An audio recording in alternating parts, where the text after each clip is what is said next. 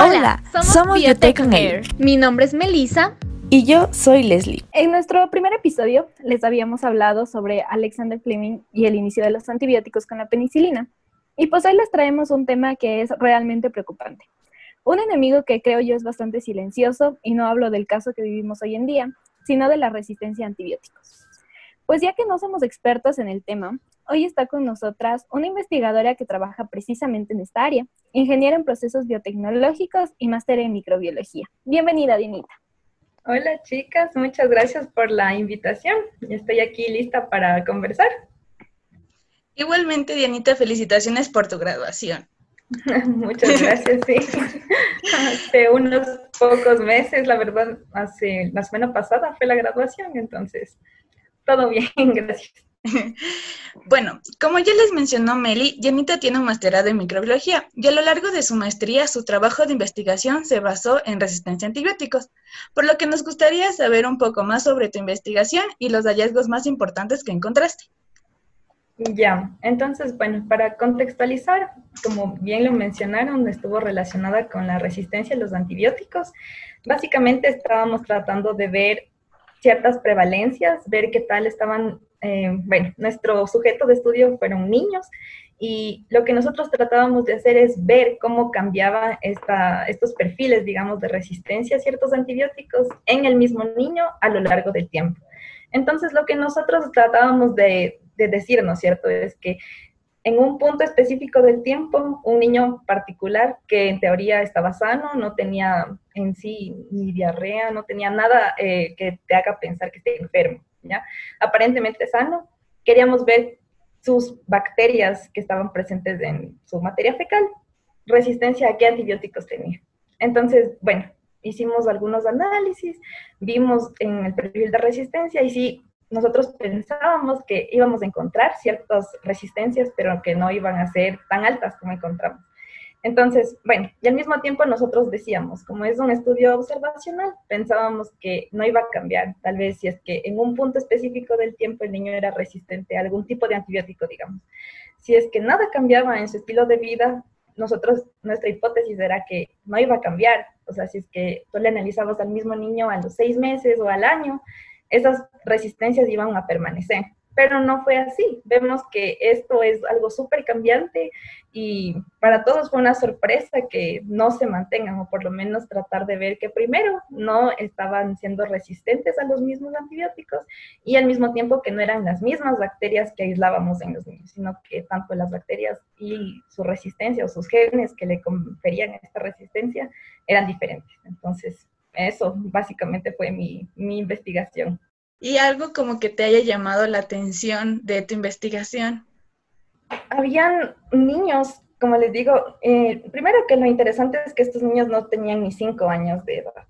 Entonces, primero que, se, como les digo, eran relativamente sanos y al mismo tiempo que encontrábamos bacterias con genes de resistencia, incluso algunos antibióticos que no son utilizados como de primera línea, sino que tú aplicas estos antibióticos incluso ya cuando son en infecciones que son resistentes, digamos, a los, sí, o sea, los de primera línea. Entonces ya eran a unos más, eh, no, no, no quiero decir como avanzados, pero sí que no se los utiliza eh, de una forma recurrente. Entonces eso también es algo preocupante. Ajá. Eh, yo había estado leyendo un, un, documento que decía que eh, probablemente como que estas resistencias eh, no se deben únicamente como que a la, cuando suministramos antibióticos, sino que también ya están en la naturaleza como tal y estos mecanismos se aprovechan eh, ya cuando se suministran más bien los antibióticos. Exactamente, o sea, lo, lo que es importante mencionar que esto ya es algo que como decir que ya se salió de nuestras manos, se salió de nuestro control. O sea, no es algo que generalmente tú dices, yo dejo de consumir eh, de una forma no tan adecuada los antibióticos y ya, todo va a estar bien. No, sino que esto está en todos los lugares. Y más que nada, las enterobacterias son las bacterias que son de más, eh, ¿cómo te digo? Como que de importancia, que deben ser consideradas. Más que nada porque, digamos, en nuestro tracto gastrointestinal están básicamente E. coli, digamos. ¿Ya? Entonces, lo que es importante decir es que este tipo de bacterias puede permanecer viable en, la naturaleza. Entonces, como se mantiene ahí, la verdad es que si es que no se replica con tanta facilidad, pero está viable ahí. Entonces puede haber un punto en el que llegue al agua o llegue, no sé, tú regas con esa misma agua de los ríos a los cultivos y eventualmente vuelve otra vez al ser humano. Entonces, si es verdad, ya están estos genes y estas bacterias en la naturaleza, entonces no es algo que, o sea, ya traspasó esos niveles, ajá, entonces no, no es algo tan, tan fácil como que de manejar o tratar de contener. Y yo tengo otra pregunta. ¿Y la resistencia de antibióticos crees que es más fuerte en niños o en adultos o están ahí por igual? O sea, más que en niños o en adultos, la verdad es que depende de qué es lo que está ahí. O sea, por ejemplo, hay no solo hay un, o sea, hay un montón, millones de microorganismos en el, en el intestino. Entonces, las que son de nuestro interés son aquellas que están más del 50%, o sea, estos son como les digo las dominantes, así se conocen, estas bacterias que están en una proporción más que nada mayor al 50% en su abundancia relativa. Entonces, estas específicamente son las que tienen una mayor capacidad o una mayor, más, más que capacidad, como que una mayor probabilidad de transferir estos plásmidos, estos genes, a otras que están en, en la microbiota. Entonces, una vez que ya pasan y estas resistencias se vuelven algo tan común que, por ejemplo, tal vez una persona está ingiriendo estos antibióticos, entonces genera esta presión selectiva. Entonces, más que estar en niños o en adultos, de una, depende de cada individuo. Ajá. Entonces, como eh, para comenzar ya y vamos a inaugurar con Dianita nuestra primera sección llamada Aclarando Dudas. Entonces tenemos un montón de preguntas que nos gustaría que nos ayudes respondiendo. Y bueno, entonces para hoy nuestro objetivo es que nosotros siempre hemos escuchado opiniones acerca de este tema de resistencia a antibióticos, eh, pero desde un punto médico. Entonces ahora con la ayuda de Dianita vamos a, a poder aclararlos desde un punto científico. Em, mi primera pregunta va dirigido a una anécdota que justo antes sí te estábamos comentando con Les, que no sé si a ustedes les ha pasado, pero a mí me pasó una vez que fui al médico y tenía em, una molestia estomacal súper fuerte. Y el doctor lo que me dijo, bueno, es, te va a mandar antibióticos a ver qué pasa. Entonces, pero no, me, no tuve ningún diagnóstico previo, o sea, como que algún examen o algo que me diga, bueno, tiene tal cosa. Entonces, queríamos preguntarte, Yanita, es que si cualquier enfermedad eh, causada por patógenos puede ser curada por antibióticos.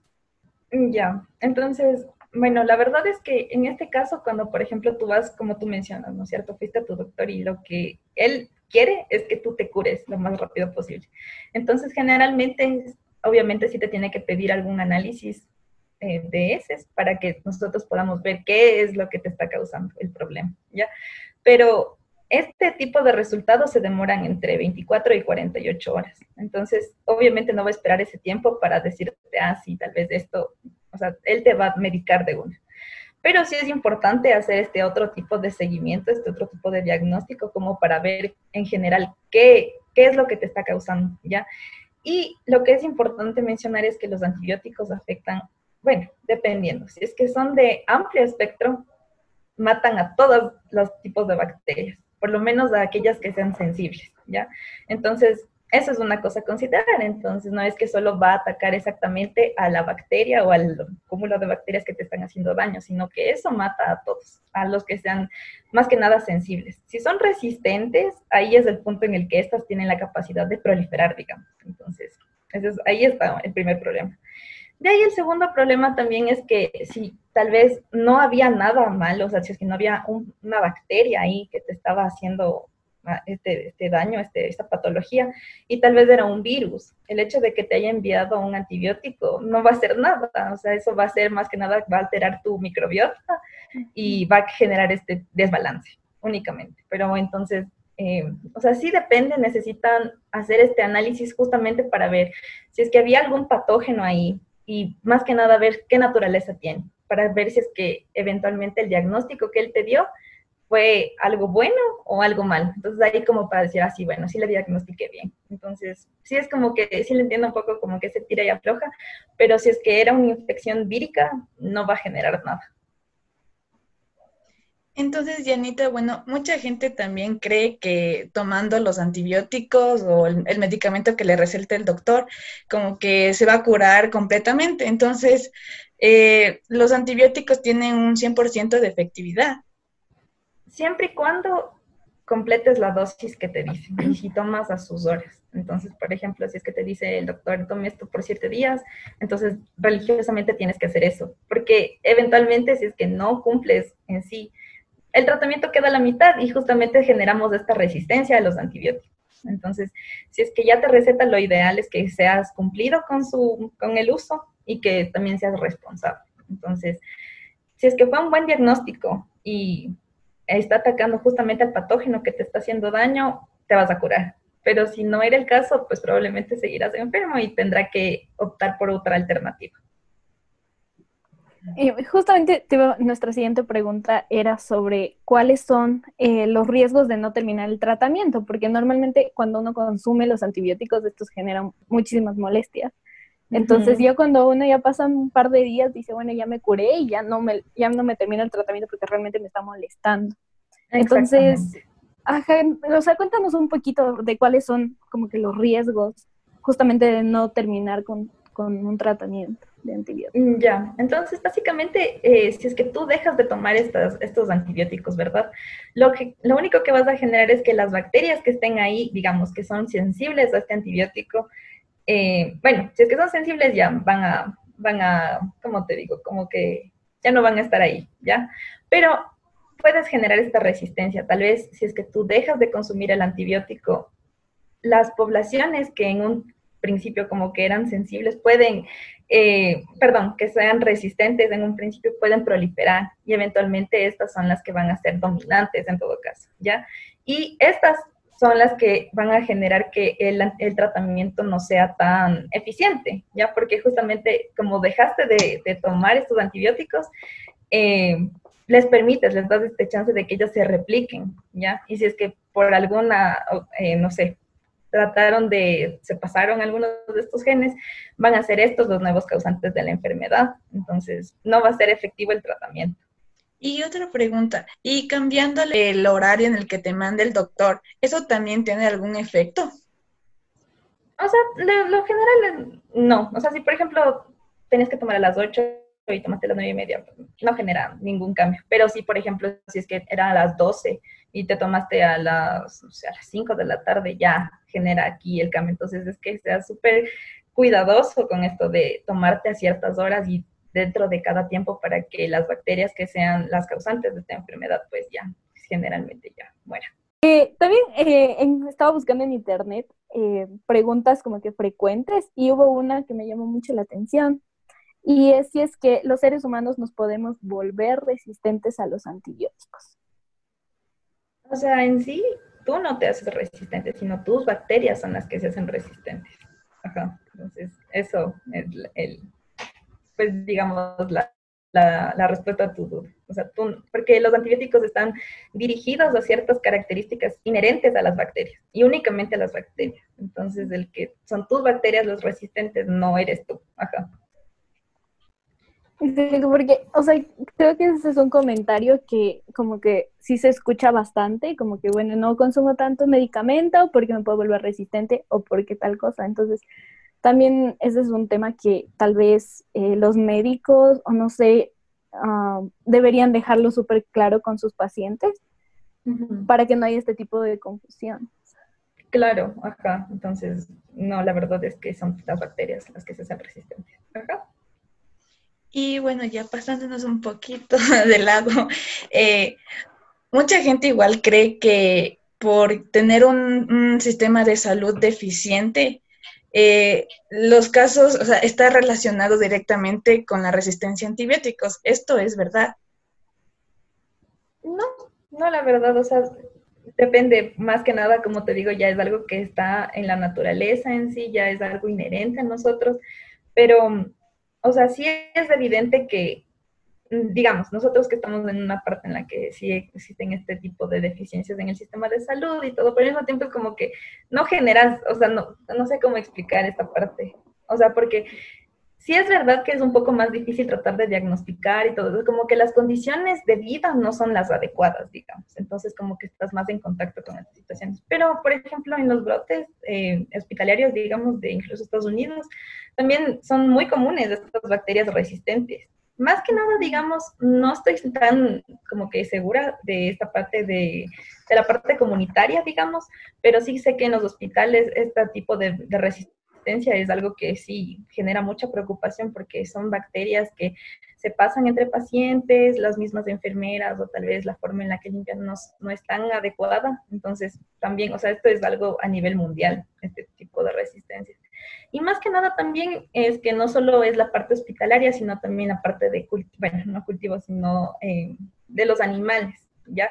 Porque se sabe que estos animales, digamos, a los pollos, a las vacas, dentro de su régimen de alimentación incluyen a los antibióticos como, eh, bueno, incluso a los chanchos también, como eh, factores de crecimiento, ¿ya? Entonces, justamente hacen de una forma masiva, generan estas resistencias, porque pues les dan sin, sin ningún tipo de control y tampoco como que no como algo paliativo, o sea, no como para tratar un problema, sino algo como algo preventivo. Entonces, eso es peor porque generan justamente este tipo de, problemas. Pero también eh, había leído que de hecho se utilizaban los antibióticos en pequeñas cantidades en el ganado para utilizarlos como factores de crecimiento. Entonces, ¿se podría decir que realmente esto sí es como que un factor de riesgo para estos casos? Exactamente, porque generalmente digamos nosotros que, digamos, en algún momento específico tú comes, ingieres carne, tal vez no está bien cocinada o tal vez tiene algún poco de resto de materia fecal, ingieres esa, ese, ese pedazo de comida o carne, lo que sea, entonces ahí vuelven a entrar las bacterias estas que son resistentes, a las que han estado expuestos durante mucho tiempo a un antibiótico específico, llegan a ti y pues si son las condiciones apropiadas, pueden proliferar. Yo también por eso creo que es un problema súper grave, que bueno, la gente ahorita, eh, no sé, bueno, pero para mí eh, consumir comida como que no está bien cocinada es un problema súper grave, porque tú no sabes lo que está ahí y la gente no sé, igualmente, por ejemplo, en, el momento de, de tú comer una concha, la gente piensa que componiéndole eh, limón ya se cocina y mató todo. Y después viene con los problemas de que las personas que vienen de la playa y vienen al doctor y dicen, tengo estos síntomas y el doctor le pregunta y bueno, ellos tampoco no, no, no saben aclarar o explicar mucho el tema y, y bueno, al final saben que comer comida cruda es un problema súper, súper grave. Claro, y más que nada si es que no está segura cómo fue tratada antes. Entonces sí, sí, también es un problema. Ahora otra cosa que también tienen que fijar una es que esta resistencia no está eh, contenida solo a los patógenos, sino que son bacterias que generalmente, digamos, son comensales, como puede ser E. coli, o sea, E. coli sí puede ser, eh, digamos, patógena en sus variantes, pero también hay la otra, la que en sí no te genera nada, pero está ahí presente, entonces tiene estos genes de resistencia. Entonces, estos pueden ser al mismo tiempo las que proliferen y puedan ser transmitidas a otras bacterias que sí pueden ser eh, patógenas. Entonces, eso también hay que tomar en cuenta. Eh, bueno, Dinta, ahora tenemos una pregunta más bien dirigida al laboratorio. Eh, ¿De qué manera nosotros podemos identificar como investigadores si es que una bacteria es resistente a cierto antibiótico? Ya, en el laboratorio se generan estos análisis que se conocen como antibiogramas. Lo que tú haces es que, bueno, mm, brevemente para resumir el proceso, es que tú tienes tu muestra de, de heces, ¿verdad? Entonces tú coges con un hisopo, le metes ahí y siembras en un agar que, digamos, es necesario o tal vez útil para que estas bacterias proliferen en ese lugar. Entonces, para nuestro, nuestro microorganismo de preferencia siempre es analizar E. coli. ¿ya? Como les digo, generalmente estas bacterias son las que, si bien proliferan en nosotros, también pueden ser viables en el medio ambiente. ¿ya? Entonces, lo que tú haces es sembrar, o sea, bueno, se conoce como sembrar a esto de poner el hisopo en un medio selectivo, le pones ahí, y bueno, esperas un tiempo prudencial, generalmente de un día para otro. Después lo que tú haces es hacer una, coges una de estas colonias que se conocen, coges una de esas y lo que haces es una solución para tu saber, o sea, bueno, pones ese esa colonia en una, bueno, es solución salina, ¿ya? Entonces tú lo que haces es llegar a una cierta turbidez y tú lo que colocas de esta solución es en un agar mucho más grande que se llama Müller-Hinton, puede ser, por ejemplo, y haces una siembra total en este, en este agar, ¿ya? Entonces lo, lo que haces luego es poner eh, ciertos, bueno, son antibióticos chiquititos en discos y se hace este, se pone a lo largo de este agar, digamos que es un plato gigante y pone ciertos antibióticos, ¿ya? Y esperas de un día para el otro, ¿ya? Entonces, al día siguiente tú vas a ver si es que hay ciertos halos de inhibición que se conocen, ¿ya? Entonces, es todo esto que les, que les digo es distribución en disco, este proceso para saber si son sensibles o resistentes. Entonces, lo que se sabe es que si las bacterias fueron capaces de crecer junto al antibiótico, son resistentes. Pero si las bacterias no pudieron crecer y formaron, no sé, tuvieron una distancia del antibiótico de, no sé, dependiendo al antibiótico según la categorización de una, de una guía, digamos, por ejemplo, el CLCI, tú determinas si el diámetro, o sea, por ejemplo, de lo que crecen las bacterias al antibiótico, la distancia, ¿ya? Eso sería el radio.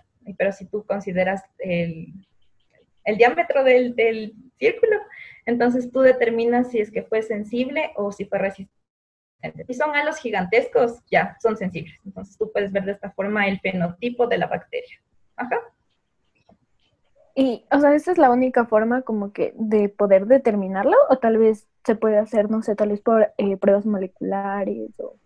O sea, más que, o sea, hay métodos más fáciles. Tú puedes hacer una solución y puedes meter en una máquina, en el biotec, Entonces tú, tú ves o sea, hay por la turbidez te pueden, tú pones, expones a la bacteria a una solución específica que tiene las concentraciones de antibióticos y la máquina misma te dice si es que hubo crecimiento o no en base a su turbidez. Esa es una forma mucho más rápida. Hay otra forma en la que también no solo puedes usar los antibióticos como que en discos, sino también puedes determinar. Hay estas que se llaman los MIC, no sé si han visto estas tiras gigantes que son como que elipses entonces, en sí, en sí son como una reglita. Entonces, desde la parte inicial no hay nada de antibiótico y en la parte final hay un montón de antibiótico. Entonces, se genera como una elipse el crecimiento de la bacteria. Entonces, el punto en el que se corta, ahí tú ves hasta qué punto ellas pueden crecer en exposición a este antibiótico. Entonces, si cumple, o sea, si está por encima del parámetro, pues entonces son sensibles. Ajá. Y, Dianita, en este caso, o sea, con esta prueba, que hay la formación de la elipse. Esto también puede guiar eh, al momento de recetar eh, para saber como que más o menos cuál debe ser la concentración o la cantidad de antibiótico que tiene que tomar una persona. Eh, exactamente, ajá. Sí, básicamente tú ves básicamente si es que existen, no sé, la dosis de a esta concentración, entonces tú determinas, ¿no es cierto? Tal vez esta es la específica para esta bacteria en particular, pero como te digo, no puedes generalizar que para todas las bacterias sea esta la concentración. Ajá. Claro. Y otra pregunta, o sea, si ya, por ejemplo, hay mucha gente igual que tiene eh, su botiquín en casa, le da alguna enfermedad y no sé, eh, la gente se puede automedicar o diagnosticar así por ellas mismas. No, no, no, lo, lo, ideal y lo recomendable es siempre que no se automediquen, justamente por esto que no puede ser bacterias lo que te está haciendo daño, sino que puede ser un virus, puede ser cualquier otra cosa.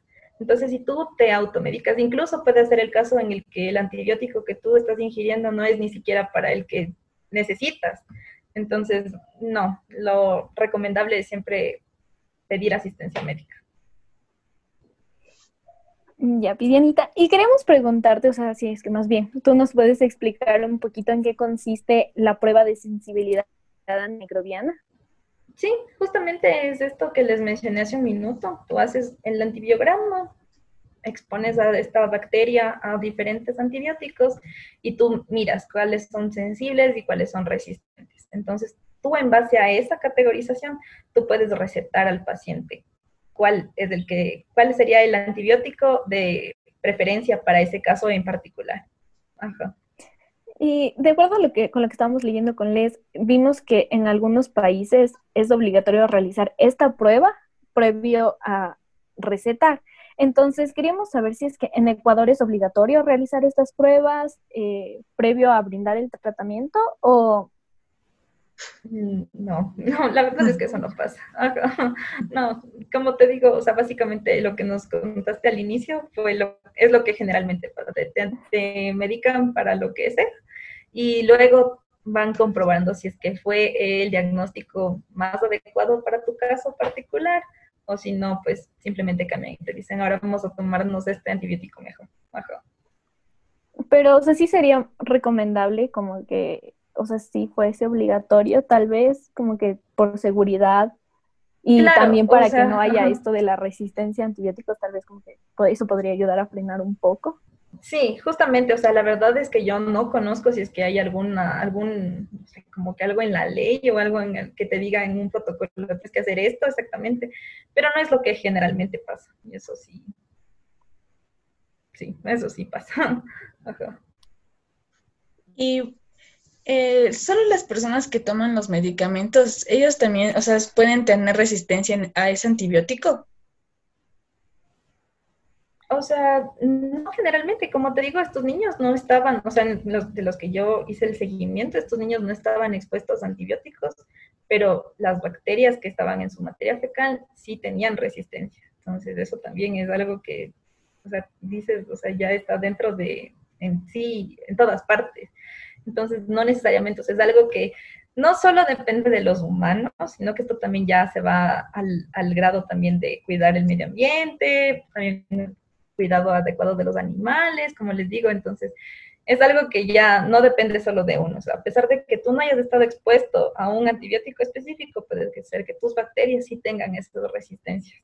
Y bueno, algo que también contribuye a esto es la mala, digamos, el mal tratamiento de las aguas. Entonces, nosotros en particular, digamos, no tenemos este buen, como que forma de, de tratar los, las aguas residuales, entonces todo eventualmente vuelve al río. Y ya están bien lejos, pues ya aparece un agua adecuada para regar los cultivos o para dar de comer a los ganados, o sea, para que beban el ganado, entonces incluso la misma, la gente puede incluso ingerir esta que no es potable, Entonces sí, es un problema que sí debemos tenerle consideración.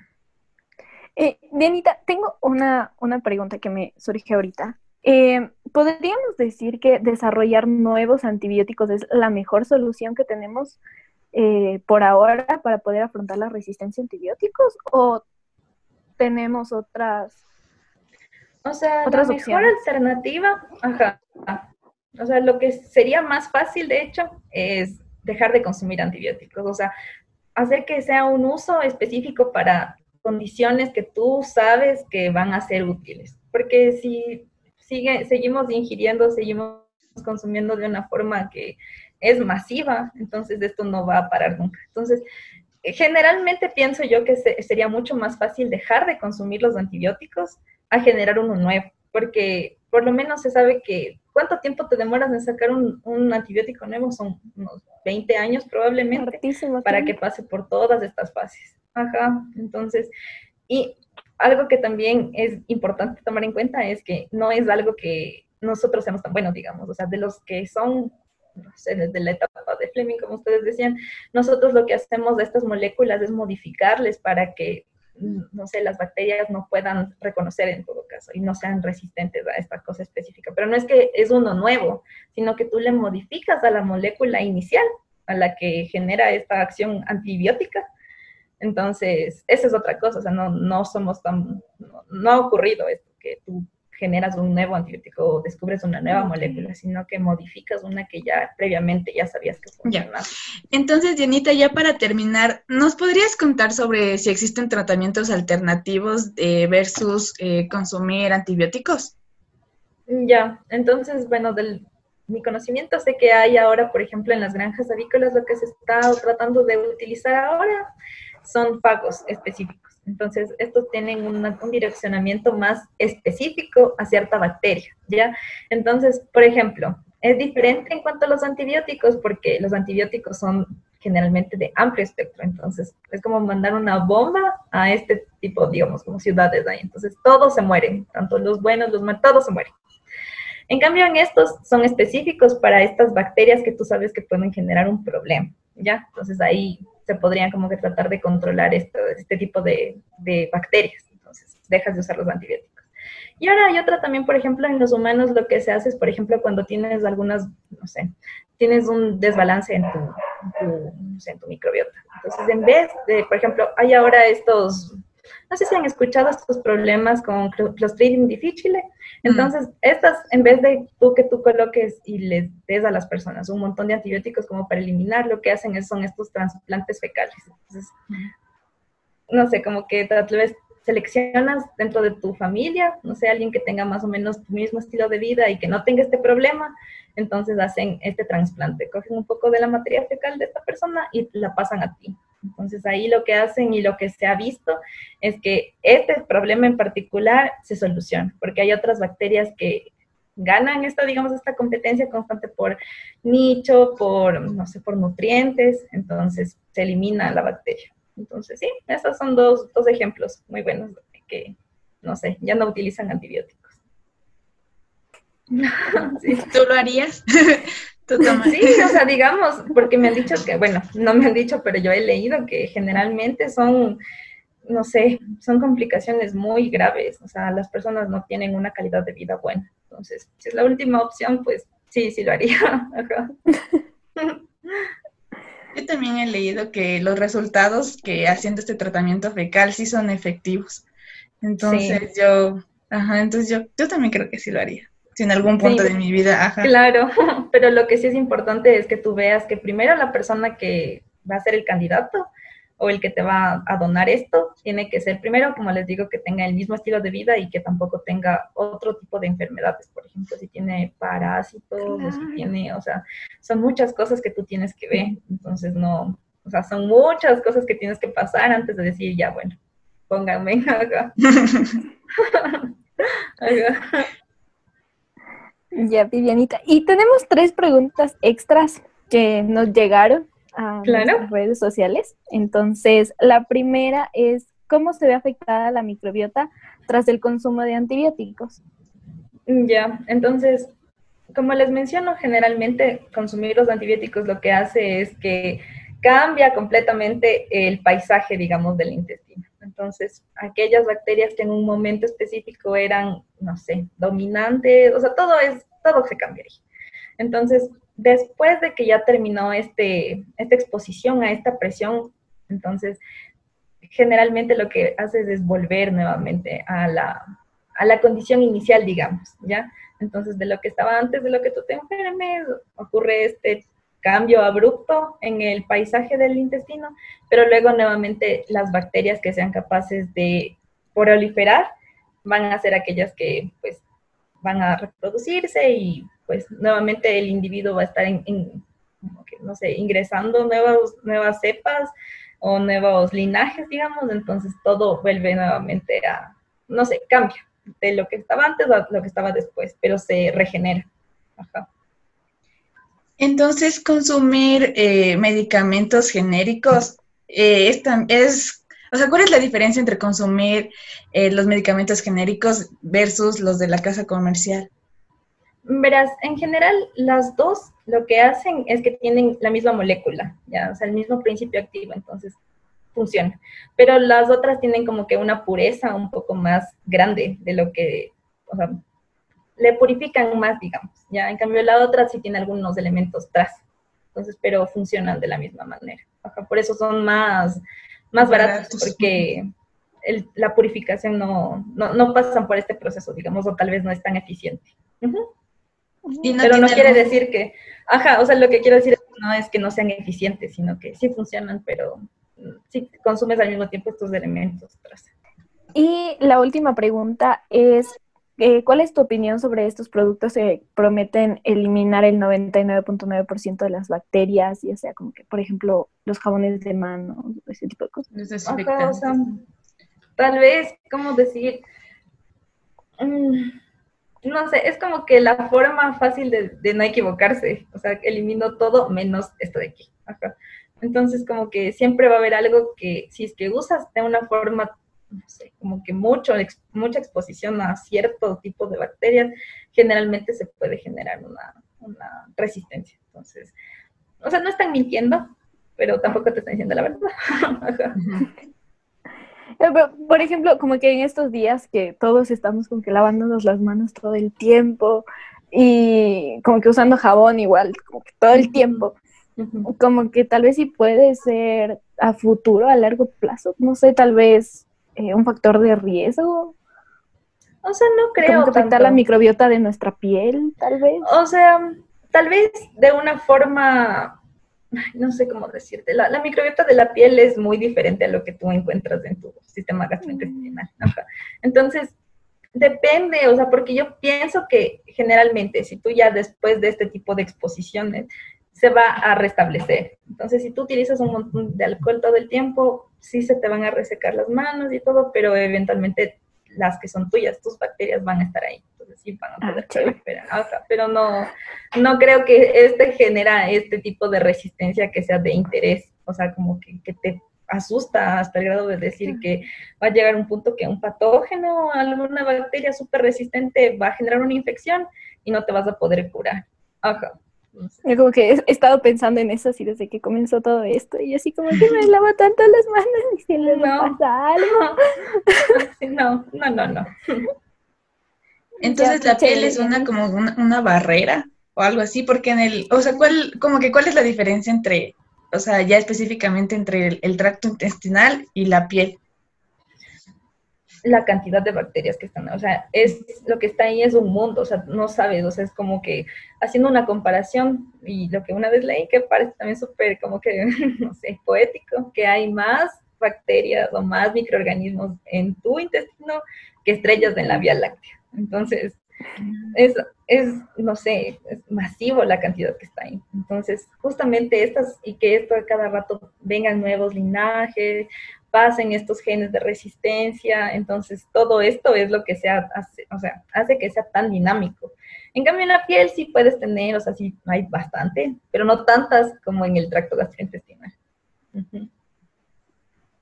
Entonces hemos acabado nuestra primera sección y bueno, ahorita vamos a entrar a la sección de conociendo más al investigador, donde Janita nos va a contar un poco sobre su experiencia, eh, sobre trabajar en el laboratorio. Y bueno, Dianita, nos gustaría eh, saber si es que tú alguna vez tuviste una experiencia divertida en el laboratorio, ya igual ya sea en el pregrado, ahorita que ya estabas haciendo tu maestría. O tal vez en la pasantía. ¿Qué les puedo decir? Algo divertido. Eh, o sea, más que nada eran las ganas de aprender y de estar ahí, pero como algo chistoso, tal vez que al inicio la gente tal vez piensa que tú ya deberías, por lo menos en el, largo de la maestría, digamos, ya la gente tal vez ya trataba de, no sé, o como tal vez ya daba por hecho que tú sabías algunas cosas, pero el no tener tanta práctica, entonces una vez sí me decían como que ya, entonces solo tienes que hacer una solución y ya, solo tienes ilusiones y ya siembras y ya no hay problema, y por duplicado. Pero a veces ya era como que o sea, no entendías nada, no, o sea, sí es un problema, entonces sí, eso fue una cosa que tal vez tú te sentías como que ya debiste saber esto antes, entonces tal vez era divertido que luego la persona diga, no, no entiendes nada y tú digas, no, no sé nada, perdón. Sí, eso sí pasa. Pero lo bueno es que hay gente, hay gente buena que sí te ayuda. Y entonces eso también, ajá, como que hay gente chévere que en realidad, o sea, sabe lo que es como que uno trabaja, o sea, es porque aprender en el laboratorio como, eh, como que la práctica, como que por ejemplo de una clase, o sea, es súper diferente ya a trabajar en un proyecto. Entonces, porque lo haces una vez, no significa que ya, ya te puedes hacer y puedes hacer mil veces eso. Entonces, creo que sí, creo que a todos nos ha pasado eso. Sí, o si no, como que cuando te dejan haciendo algo y tú no entendiste bien, entonces como que tal vez quieres preguntar a alguien, pero no hay nadie más ahí. Entonces, así como que, ay, señor, ¿qué hago? O tal vez piensas, ya se fregó, ya se contaminó, ya se murió, ay no, sí, sí es terrible Y luego las 24 horas tortuosas, hasta que esperes al día siguiente a ver si es que creció o no creció. Pero te das cuenta que pasas como que del, del, pánico al alivio, pero en cuestión de segundos, como que dices, chuta de ley, no, no, no estrié bien, o tal vez no hice bien el duplicado, y luego dices, ay no, pero sí, yo, yo me acuerdo que sí puse, entonces sí, sí es un poco, más que nada creo que en el caso de la microbiología sí es algo como que debes tener mucho cuidado y ser, por ejemplo, también cuando tú haces las diluciones, digamos, quieres ir hacia más diluido, entonces luego cuando vas desde la más concentrada, luego no sabes bien cuál era la menos 5, cuál era la menos 6, entonces también es terrible, pierdes todo, entonces otra vez mejor, para no equivocarte, repites. La y así confirmando.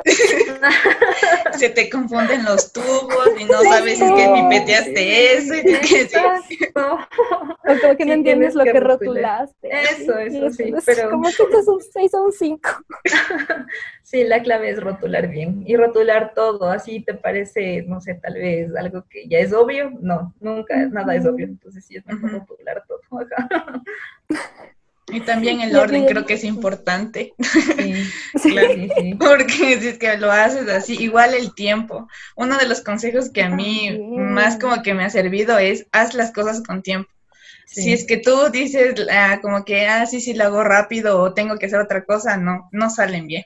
Eso ya es. Sí, más que nada trabajar con anticipación, porque obviamente tú trabajas con material que está estéril, entonces a veces, por lo menos en el laboratorio, sí hay todo un orden, entonces tienes que tener todo el material listo, entonces trabajar sí con anticipación para que tengas todo estéril, tengas todos, no sé, las puntas, los hisopos, y que no te falte nada en el momento en el que ya te sientas a hacer las cosas. Ajá. Sí. Y queríamos preguntarte también, Janita, si es que tienes alguna experiencia estresante o frustrante que hayas como que experimentado, ya sea igual en tu pregrado, en tu proyecto de investigación o en la maestría. Sí, o sea, llega un punto en el que tal vez tú sientes que no eres tan bueno haciendo algo, entonces, no sé, aún así es algo tan simple como, no sé, seguir un protocolo para que, no sé, extraer el ADN o tal vez hacer un PCR.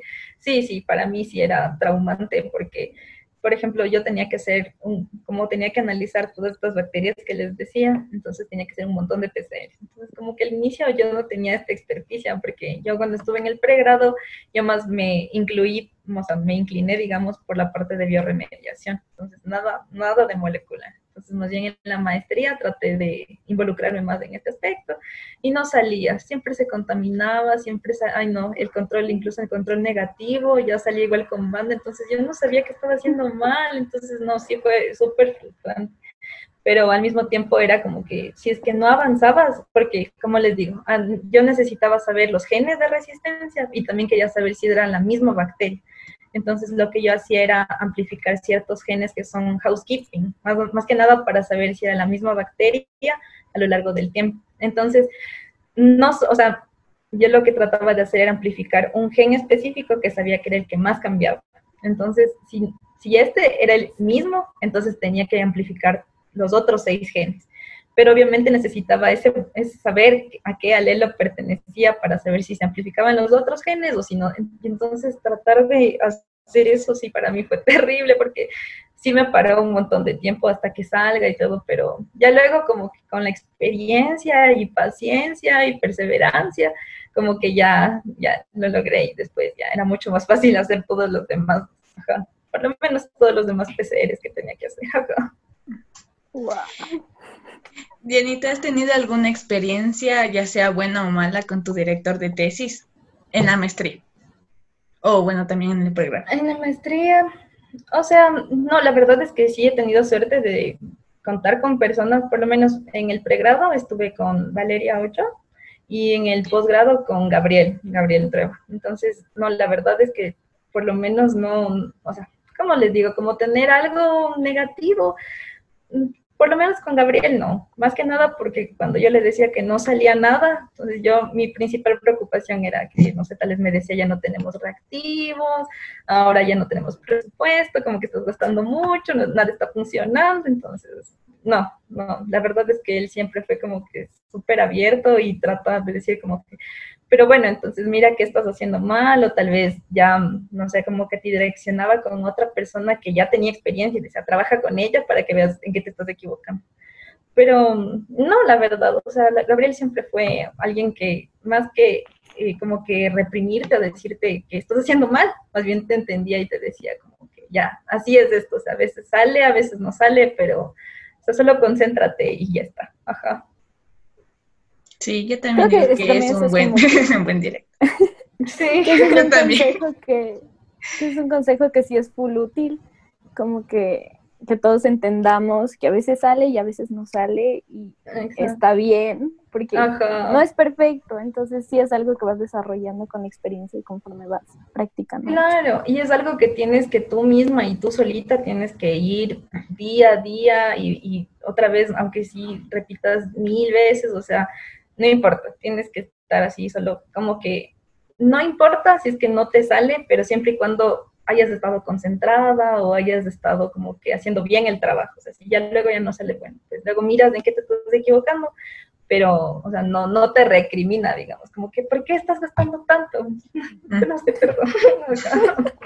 sí, porque creo que una de las cosas también como que le duele a uno es como que está gastando y los reactivos y lo que, lo, lo que se trabaja no es barato. Entonces también, Exacto.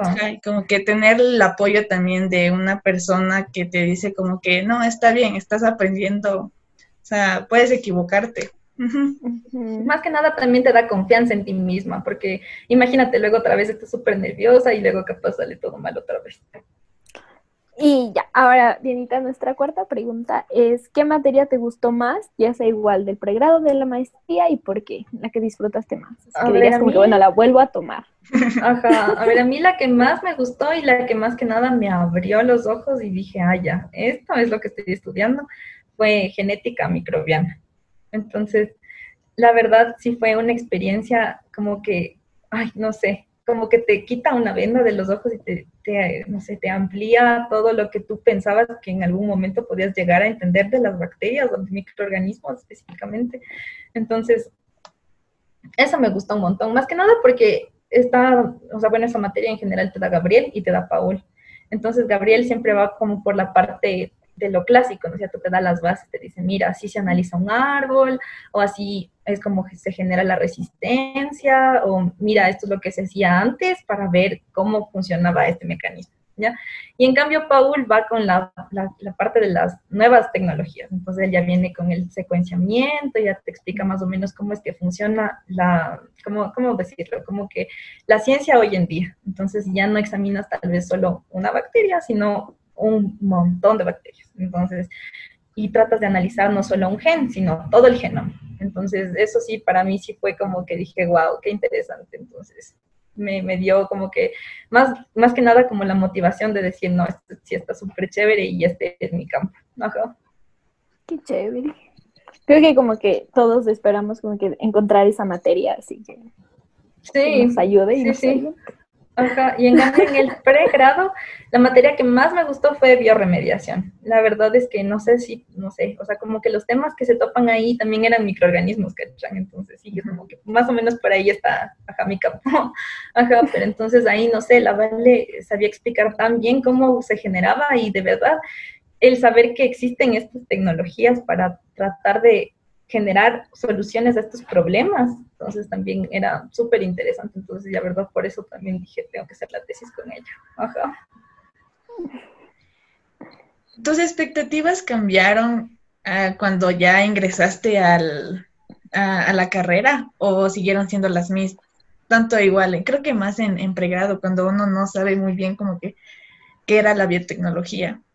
Ay, sí, eso sí es terrible, porque más que nada yo nunca, su, o sea, como que nunca tenía esa decisión ya tomada o decía, ya yo, de aquí se termina la, el, no sé, el bachillerato y voy a estudiar biotecnología. No, para nada, sino más bien decía, es una mezcla de, no sé, química, biología, que más o menos me gusta, entonces ya, ese es el lugar. Pero después ya igual incluso terminas la carrera y es algo súper amplio, porque como que conoces un poquito de cada cosa. Entonces también es como que es súper amplio, no sabes a qué dedicarte. Ajá, entonces no, sí, sí me pasó. O sea, por lo menos yo al inicio, bueno, digamos que mi expectativa era tratar de entender de qué va la cosa. Y como que si ya entré, tengo que terminar como sea. Pero como que vas caminando y sí te va gustando. Pues por lo menos a mí sí me gustó, pero igual al salir tampoco estaba tan clara como que por qué campo, porque puedes coger por cualquier cosa, alimentos, puedes ir por esto de bioremediación, o incluso podrías ir por esta parte de, no sé cómo decir, la parte médica incluso, ¿ya? pero ya después, por lo menos en mi caso particular, era algo que yo necesitaba tal vez un poquito más profundizar con estos microorganismos, digamos. Y dije, ya, tengo que tiene que ser algo por ahí, que más o menos ya se entiende, entonces, ajá, pero sí. Ya, bien, ahora más bien eh, nos gustaría saber recomendaciones tuyas. Y la primera es acerca sobre manejar la frustración eh, como estudiante y como investigadora. Ya, eso sí es algo súper importante y algo que, no sé, como que está contigo casi todo el tiempo. Ajá. Entonces, tal vez la forma más como que adecuada es leer un montón. O tal vez sí te demores un poquito más en empezar la parte experimental, pero siempre es importante tener un fuerte y sólido background, digamos. Entonces, tal vez te demoras un poquito más de tiempo leyendo, tratando de ver cómo es el fundamento, no sé, digamos, de un protocolo específico, tal vez entendiendo un poquito más de lo que es tu investigación, o más que nada sabiendo bien de qué va tu, tu investigación, o sea, cuál es tu hipótesis. ¿ya? Entonces, como que ya tienes este, este background, no sé, de, de, literatura, ¿ya? Entonces, como que ya tienes más seguridad en el laboratorio, como que dices, no, yo sé que esto funciona así, es así, porque si vas tal vez un poco perdido y luego tal vez no sabes muy bien cuál es el error, entonces tal vez sí la frustración sí, sí llega, entonces, no sé, primero leer es la primera recomendación, leer un montón, tal vez siempre seguir leyendo. De ahí lo segundo es tal vez ser también un poco amable contigo mismo cuando tú aprendes cosas, tal vez cuando no estás tan relacionado con algún tema específico, el que estés aprendiendo, ya es algo que debe ser como que un motivo para que tú te sientas bien, o sea, sí, tal vez no, no, no sé, tal vez, tal en sí no tienes, no eres tan prolija al trabajar, o tal vez hay algo que no estás considerando, pero, o sea, con calma ya, algún día muy cercano vas a llegar a hacerlo bien. Ajá. Entonces sí habían días en los que yo ya no sabía qué hacer, ya todo mal, pero después como que ya al día siguiente tenías que volver. Entonces al mismo tiempo es la, como que la, la, la consistencia, no sé, la perseverancia de saber que ya me equivoqué en esto, digamos, ya detecté cuál es el error, entonces ahora sí voy a volver a, a darlo todo, digamos. Entonces, y eso también va de la mano con establecer un contacto frecuente con tu director. Entonces, tal vez incluso decirle, mire, esto está pasando, no entiendo por qué me estoy equivocando, mire, le, le explicas, ¿no es cierto?, tu diseño. Esto es lo que estoy haciendo. ¿Qué está mal? ¿O en dónde usted cree que me estoy equivocando?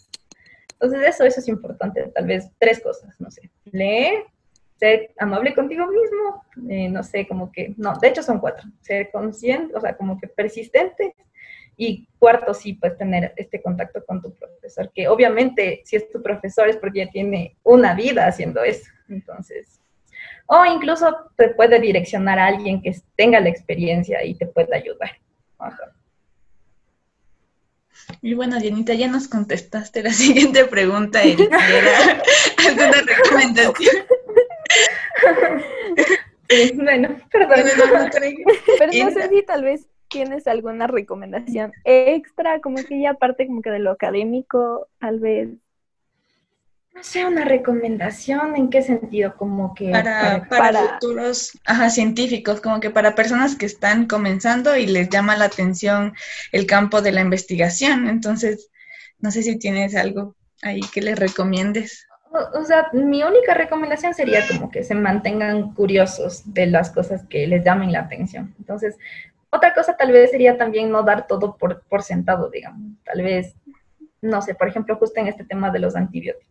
No sé, tal vez a alguien le, llama la atención saber por qué no se debe tomar, no sé, digamos, un antibiótico, eh, no sé, porque yo no me puedo automedicar, ¿ya? Entonces tal vez no solo quedarse con, mm, digamos, en este caso, mi, mi comentario, sino que de verdad vaya a investigar, vaya a ver o sea, que busque sus propias fuentes. Entonces, eso de, de, tampoco dar nada por sentado, sino incluso si, digamos, tú no estás de acuerdo con algo que dice tu profesor o tal vez no, no, no te queda algo muy claro, entonces como que ir un poco más allá.